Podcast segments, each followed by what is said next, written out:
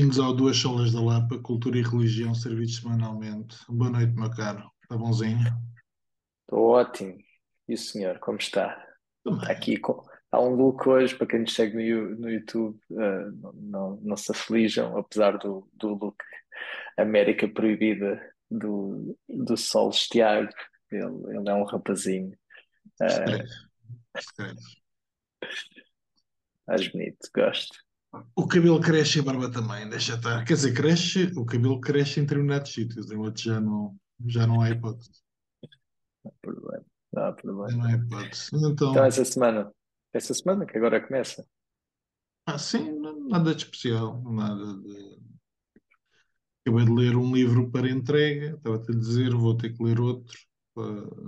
até às férias, ainda tenho mais, mais- acho que é só este, depois o outro vai até ao final de abril. Mas pronto, estive a ler um livro sobre hum, uma abordagem holística para dar cabo da fadiga. Foi mais interessante do que eu estava à espera, mas E então, sentes-te menos, menos fatigado desta, desta hora em que gravamos? aquilo, não, eh, essencialmente baseia-se em três ou quatro questões que têm a ver com avaliar o cansaço e tentar perceber eh, quais são as razões, mas depois é através de. Há coisas que são mais ou menos demasiado gasosas para mim, que é exercícios de respiração e outras coisas.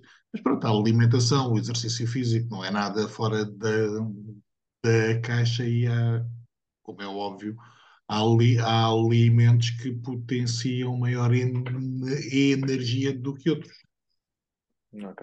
Tu, tu nessas, vou-lhe chamar reviews que fazes dos livros, tu dás notas ou, ou, Não, seja, a nota que dou é propor ou não propor para publicação.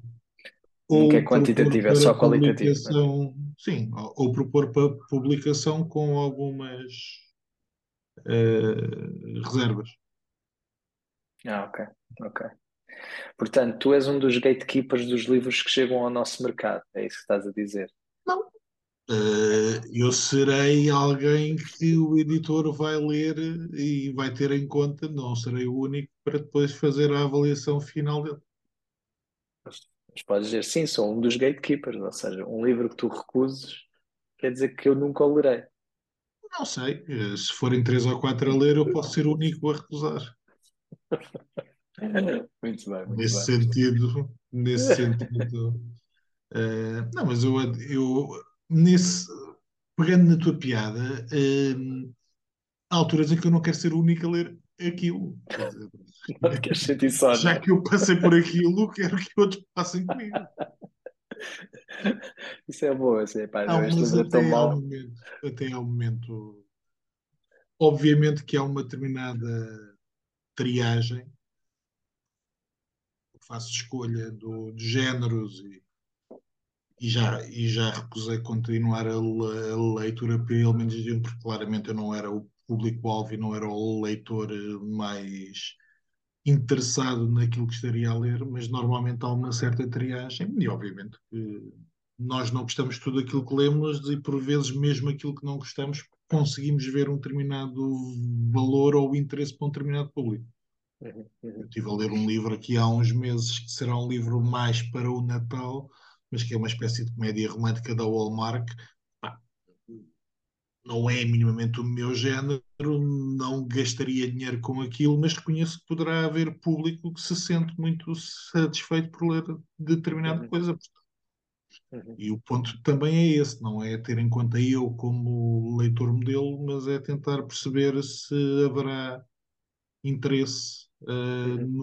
no mercado, seja isso o que for em Portugal, para comprar aquilo. Olha, eu comecei a ler, creio que um livro que nós já falámos aqui numa outra ocasião, do Carl Truman. Finalmente acabei mais, mais o mil e tal páginas do terceiro Seis capítulo meses do, agora, seis meses. Stormlight. Não, porque ainda há um. O, o Filipe ainda tem mais um Não, capítulo. não, não, seis meses para leres o Truman. Eu acho que vai ser mais. Sabes que eu estou. Também, é assim, o livro. Bem, agora todos os livros me parecem pequenos, depois de ler sistematicamente livros de Ainda são 1300 páginas. 600 páginas, provavelmente. Não, são 400. 400 e, 400 e poucas.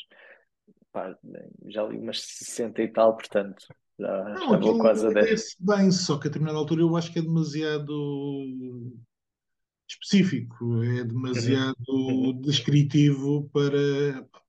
Eu, tu sabes, eu tenho os dois, tenho o original e tenho a versão para Totós, salvo seja que ele fez a seguir. Ah, eu li a versão para Totós de forma relativamente rápida e interessada, eh, mas é tal coisa. Acho que o outro será mais para um trabalho académico ou para uma uhum, avaliação mais geral. Mas é, Eu até, claro, é interessante. sim, até agora estou a gostar muito. E, e, aliás, até houve uma, houve uma frase, uma frase não, ah, aquilo até eram uns quantos parágrafos que eu até tirei, tinha tirado no sábado, estava ali no sábado, e tirei uma fotografia e depois foi giro porque na pregação de domingo, ah, este domingo que eu estou a falar foi o, o domingo em que a pregação foi, o título era O Pior Somos Nós, portanto, quem quiser ir 19, ver, pode 19 ir ao, ao site 19 de março, pregação 19 de março, pode ir procurar no YouTube ou na, no nosso site da Igreja da Lapa e, e vai ver a pregação. E curiosamente, uh, Ou em ênfase, podcast. ou em podcast, exatamente, a ênfase, obviamente, o Tiago era também era outra, mas falava lá de uma coisa uh, que, que já no sábado tinha tinha ficado a pensar e depois no domingo com a mensagem reforçou que, que é realmente a, a, no livro fala de às vezes como nós cristãos olhamos para a sociedade e, e quase que entramos naquela ótica do epá, isto agora, isto está mesmo mal e vejam só como agora a nossa sociedade está tão decadente, etc, Hum, etc. E, e ele refere lá, e ele é historiador, além de ser teólogo, é historiador, refere lá que é sempre uma visão de voltar a uma golden age que nunca existiu. Ou seja, uhum, todas as épocas do mundo tiveram desafios e desafios grandes. Ele diz, e pensando no que é o século XX ou o século XXI, ainda assim nós estamos muito melhores em muitas outras coisas. Por exemplo, ele diz. Um, uh, por exemplo, podemos nos queixar do que quiserem em relação a este século, mas pelo menos crianças não estão a ser enviadas, ou pelo menos no Ocidente, enviadas para fábricas ou, ou, ou morrer à nascença por tudo. uhum, Existem antibióticos. E, e ele depois acaba, acaba esta, esta parte que eu li com uma frase que me marcou muito, que é, nós enquanto cristãos não estamos aqui para nos ficarmos a queixar acerca do, do estado em que estamos, mas para ser participantes ativos uhum. naquilo que podemos fazer pela, pela nossa sociedade. E a ênfase do, do sermão não era tanto esta da sociedade, mas foi uma que eu, pelo menos na minha cabeça, fiz uma ponto que é realmente não olhar para a sociedade, mas olhar para o outro como o grande mal do mundo, né? É, os pecados dos outros é que são muito grandes em comparação Uhum. com os meus. E, e há muito, e pelo menos tocou-me bastante este, este sábado e domingo, a minha, a minha mente foi, foi muito para este, para este tipo de coisas, realmente de estamos sempre muito preocupados com o caminho que a sociedade está a levar, com o pecado das pessoas que temos à nossa volta, e somos muito maus. Eu sou muito mal às vezes, a, não, o pior sou mesmo eu. E, e a ênfase do domingo, que era Paulo, faz aquela lista toda, mas diz, mas eu sou o pior deles todos. Epá, e quando Paulo diz que é o pior deles todos, é uma pessoa se em sentido de dizer, epá, será que Paulo é o pior deles todos? Vou ao pé de Paulo. Também estava a ler sobre uma coisa, estou a ler o Biblical Critical Theory, acho que é assim que se chama. É lá. Uh, não, o é, título é, é, é uma reação ao Critical Race Theory? É, tem, tem não, alguma? Ou isto é anterior? não. Uh, o livro é recente, o, também é um calhamaço. Um, essencialmente é o que é que ele faz? É uma mistura de teologia uh, sistemática com avaliação cultural. Em que Hum, sentido? O que é que a Bíblia ensina sobre, ele começa em Gênesis e termina em Apocalipse, portanto, criação, a cultura, queda, pecado, uma, uma série de questões uh, que são base na Bíblia, ou seja, pega em questões de teologia sistemática, mas tenta perceber como é que o mundo vê a realidade, como é que a Bíblia responde a essa realidade. uhum, uhum. Um, e eu hoje à tarde estava a ler só um bocadinho, uh, e é interessante eu estava a falar da criação, e ele estava a colocar a questão de quando nós acreditamos em Deus, acreditamos que a criação é-nos dada, é diferente de estarmos numa sociedade mercantil e mercantilizada em que tudo tem um preço, em que nós somos uh, consumidores. Uh, e é uma maneira de olhar e a maneira como Deus te pede para cuidar da criação não é a maneira como o mundo te pede para criar, para cuidar da criação em que tudo tem um valor, em que tudo é feito com um, com um, com um objetivo financeiro. já, é, já és a segunda ou terceira pessoa que reage ao título do livro. Eu acho que o título do livro é capaz de assustar algumas pessoas, o tamanho também. Mas é uma coisa muito prática. Um, essencialmente, o que ele tenta fazer é como é que o cristão pode reagir à cultura, não à cultura do ponto de vista como a gente aqui às vezes fala do que, é que o homem faz, mas à cultura do ponto de vista mais uh, geral, o que é que o mundo manda, o que é que o mundo diz, o que que o mundo aceita. E ele vai apresentando a visão bíblica, às vezes com questões muito óbvias, outras vezes vai pegando em algumas circunstâncias e tu pensas, ok, uh, se calhar está aqui uma coisa que eu nunca tive muito bem em conta. Uh, é um livro muito interessante, eu ainda só li dois capítulos, estou a tentar, estou a tentar, não, estou a guardá-lo para as férias para ler com mais algum tino porque a uma altura aquilo também precisa que tu penses um bocadinho e é, é, é um pouco. Eu só reagi ao título, aliás, e, e parece-me sim, cima, ser um livro de, recente, deve ter, mesmo, deve ter sido mesmo uma reação. Não, o conteúdo até pode ser diferente, mas fica na cabeça porque, com todas as. Eh, deduzo que o, que o autor seja americano. Não, uh, ele é australiano. Não? Mas, pois, repara, o que ele diz é isto é o que a Igreja tem feito ao longo de dois mil, bem, de dois mil anos, ou que deveria estar a fazer ao longo de dois mil anos. Ele pega no, no exemplo da cidade de Deus do Santo Agostinho, que conta, que pega na destruição de Roma uh, e tenta fazer uma análise da sociedade romana à luz da Bíblia. E é o que ele está a tentar fazer. Ele pega na Bíblia, não na sociedade romana, volta o livro ou a, ou a estrutura do Santo Agostinho ao contrário. E o que ele está a tentar dizer é que todos os cristãos, de alguma forma, têm ou deveriam ter uma avaliação crítica da sociedade em que vivem à luz da Bíblia. Uhum, Portanto, uhum, nesse sentido, é uma crítica bíblica, estás a ver? Uh, uhum, nesse sentido. E ele diz: esqueçam que eu não estou aqui a fazer avaliações marxistas, não estou a fazer avaliações uh, de, de, quem é que é o melhor, ou quem é que é o pior, quem é que é o superior, quem é que é o inferior. Não, o que eu estou a tentar fazer é o que eu acho que até o próprio texto faz, que é avaliar a sociedade à luz daquilo que a Bíblia me diz que eu devo ser.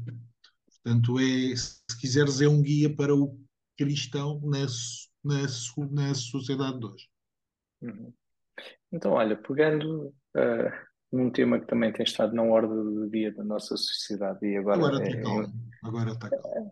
É última semana Exato, exato.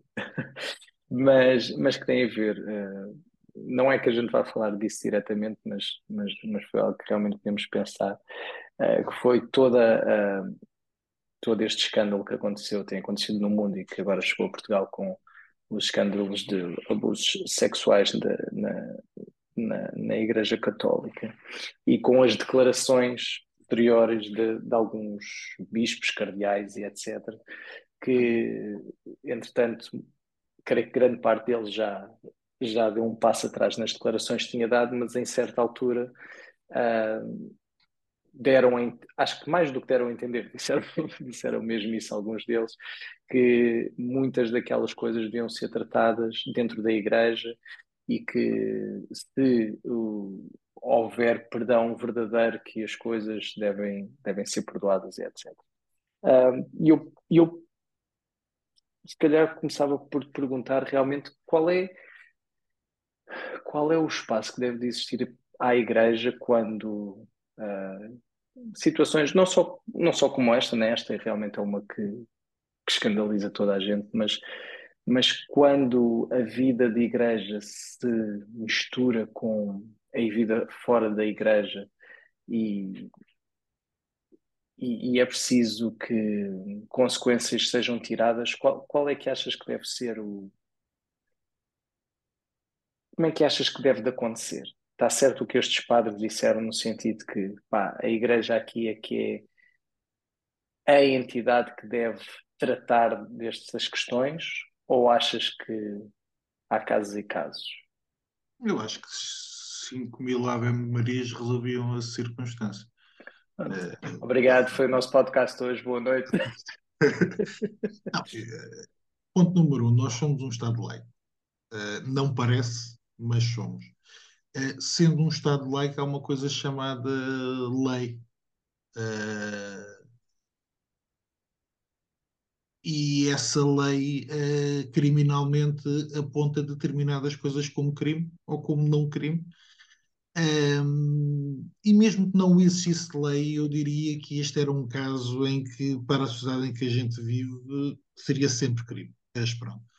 Uh, isto é, é, a mesma coisa que alguém vir num partido político ou num clube de futebol dizer o que acontece ali dentro, acontece ali dentro, as pessoas estão muito arrependidas, está feito. Portanto, um, eu acho que eles confundiram uh, o, o, o, o, aspecto religioso com o aspecto um, criminal uh, e claramente que uma coisa será o perdão e será um, o arrependimento, mas eu não parece que nem um nem o outro uh, prescindam uh, da questão da acusação e da culpabilidade, se for dada como tal, uh, do castigo que a lei tem.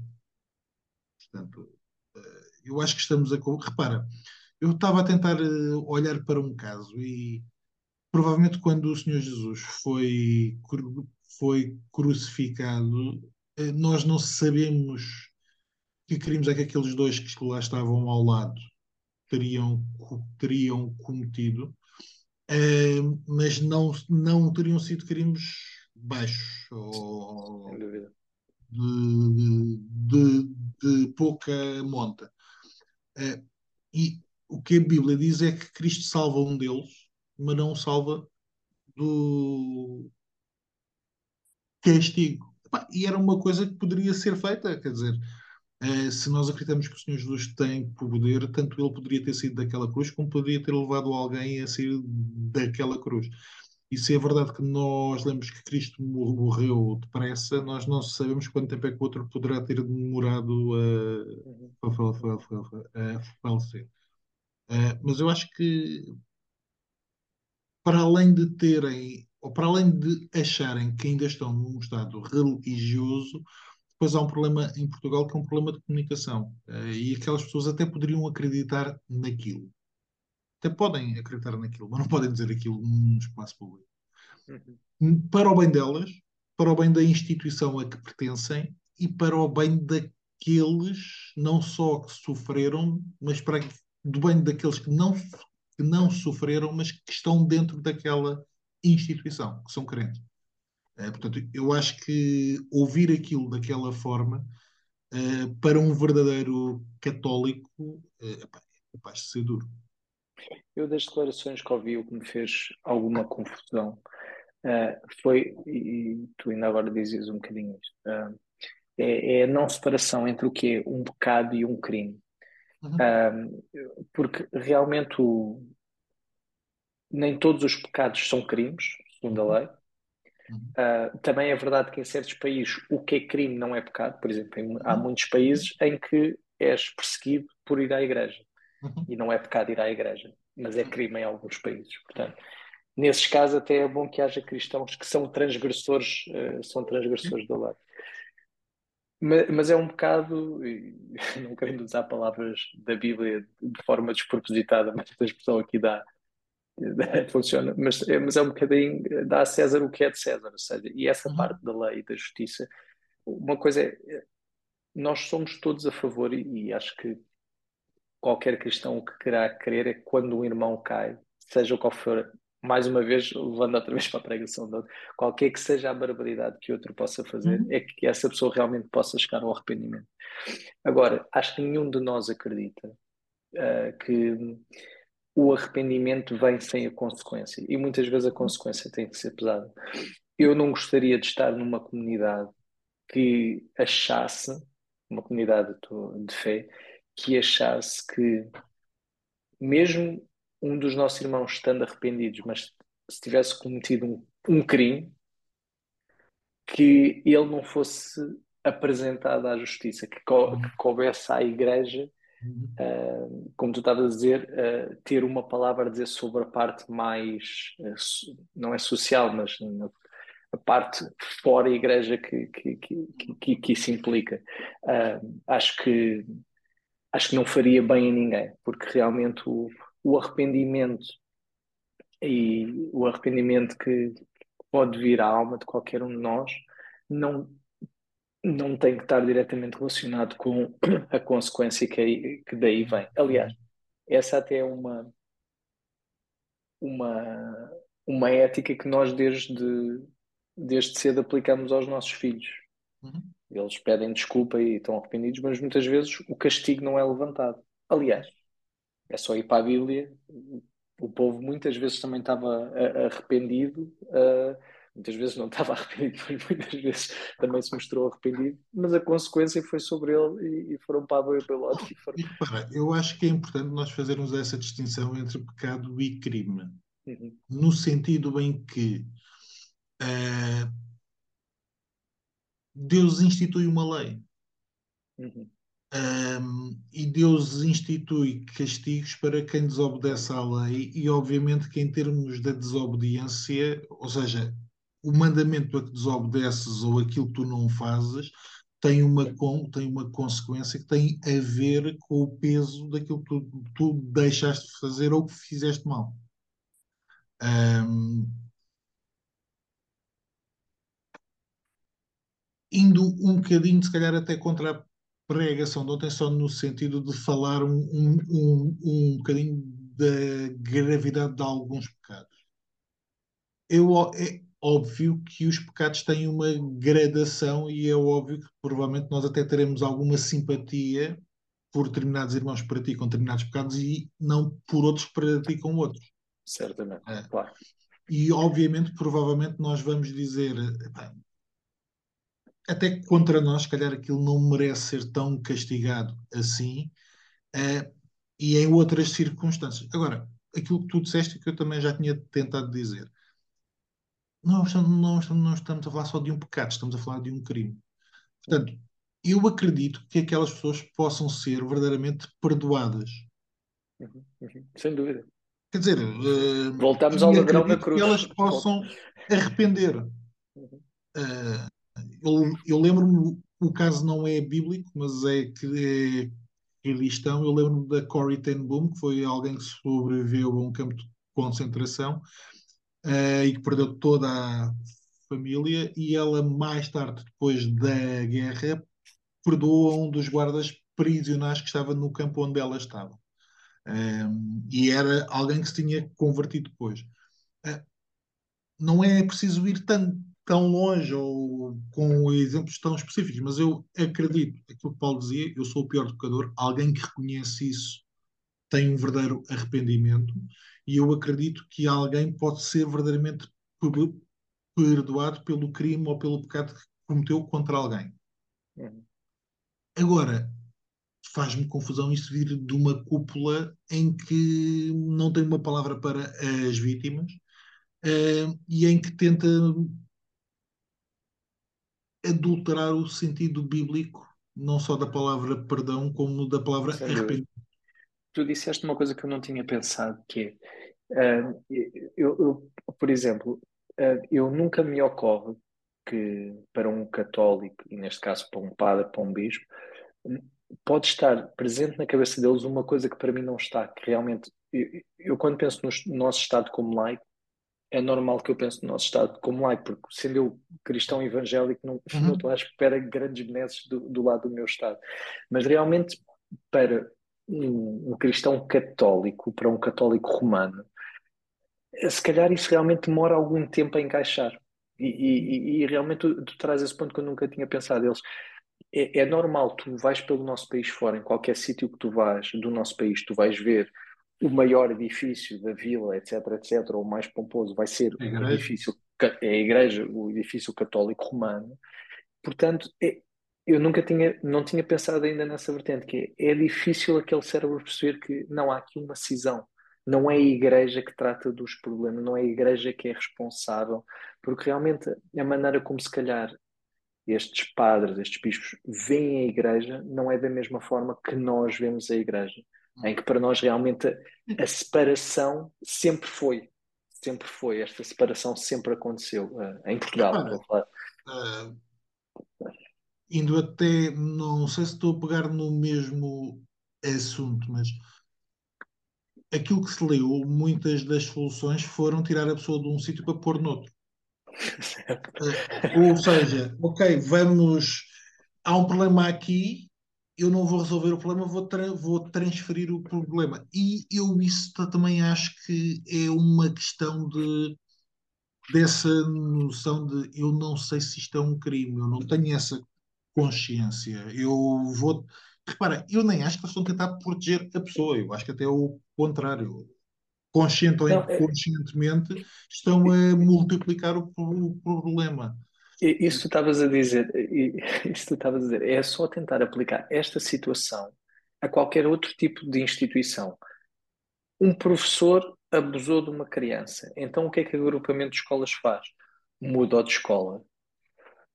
Não funciona. É Qual é a instituição que tu vais usar fora o, o, o que se achou que podia ser dentro da Igreja Católica? Realmente, tu tens de ter um mindset muito diferente do, do Não. resto da sociedade em que vives, porque é que não faz sentido. Qu- Qualquer, se a notícia fosse ah, agrupamento de escolas muda professor abusador para outra, para a escola de, de outro agrupamento. Hã? É a mesma coisa, ou seja, para nós eu acho que é a mesma coisa, né? Tipo, mudares um padre ou mudares um. Mas Uhum. realmente para quem vive nesta coisa de a Igreja Católica, que é a base da sociedade, é, é, é o pilar de, é um pilar do poder, realmente se calhar é um bocado por aí. A malta nem percebe que não é assim que as coisas funcionam. É assim. Em Portugal, garantidamente não é assim que as coisas funcionam. Repara, a questão não é portuguesa, até porque a questão tem sido multiplicada por diferentes países e eu acho que as reações eh, às vezes têm sido semelhantes.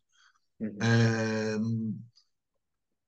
Eu aqui eu acho que há claramente um problema, provavelmente de compreensão, mas de comunicação. É aquilo que eu, que eu é, se calhar é uma questão de singeleza, mas mesmo que tu acredites naquilo que estás a dizer, informa-te com alguém o que é que as pessoas vão entender daquilo que eu digo. Será que isto vai cair bem? Será que isto vai cair mal? Porque as pessoas estão a falar e eu estou a pensar, mas esta gente leu a Bíblia, esta gente fala com pessoas, é- é- é- esta gente dá homilias. Ah, estão noutro mindset, estão noutra realidade, quer dizer, não. Uhum. Mas aquilo que me trouxe a este assunto foi tentar passar uma, um pano com a questão do arrependimento, com a questão do Uhum. Sem dúvida, sem dúvida. perdão. E isso faz-me confusão, porque eu não posso olhar para a Bíblia, e aliás, ao Novo Testamento a questão é muito simples. Se o teu irmão tem um problema contigo, vai ter com ele e fala com ele. Se a questão não ficar resolvida, leva eh, dois ou três líderes de igreja ou dois ou três irmãos e fala com ele. E se não, corre com ele. Portanto, há uma, há uma questão de resolução cara a cara, eh, não de fuga. Uh, estamos a falar de pecados que provavelmente não serão crimes. Uh, portanto, uh, pegar no perdão e pegar no, pegar no arrependimento só de um lado e dizer as outras pessoas vão perdoá-los claramente, não me parece muito nem, nem cristão, nem muito mediador no sentido de estar a dirigir ou a pastorear pessoas. Sim, sim é, é, tal como um crime não é a mesma coisa que um pecado, o arrependimento não quer dizer que não haja consequência. Claro. Não quer dizer, tu podes estar arrependido. É, claro. é, é o que estávamos a falar, é, é, a história de todos nós, é a história que a Bíblia mostra. É, tu podes estar arrependido, mas a consequência do teu pecado muitas vezes não é, muitas vezes, ou se calhar grande parte das vezes, não é limpa. E o maior exemplo disso será o do rei Davi. Exatamente. Ele arrependeu-se e as consequências na família, na sua vida pessoal, foram até a sua morte. Uhum. E para lá dela, mas. Eh, mas pronto. eh, todos os problemas que ele teve com os filhos, todas as. São, são questões relacionadas com o, pecado. Sim. O filho que perdeu Sim. e que, ele se, e que ele se mostrou arrependido quando confrontado com isso, que passou uma semana a pedir a Deus, a pedir a Deus que, que não levasse o filho, e o filho foi. Agora, é só abrir a Bíblia e perceber que há arrependimento verdadeiro, mas que as consequências. E repara, o ponto aqui até pode ser, eh, biblicamente, até pode ser duplo.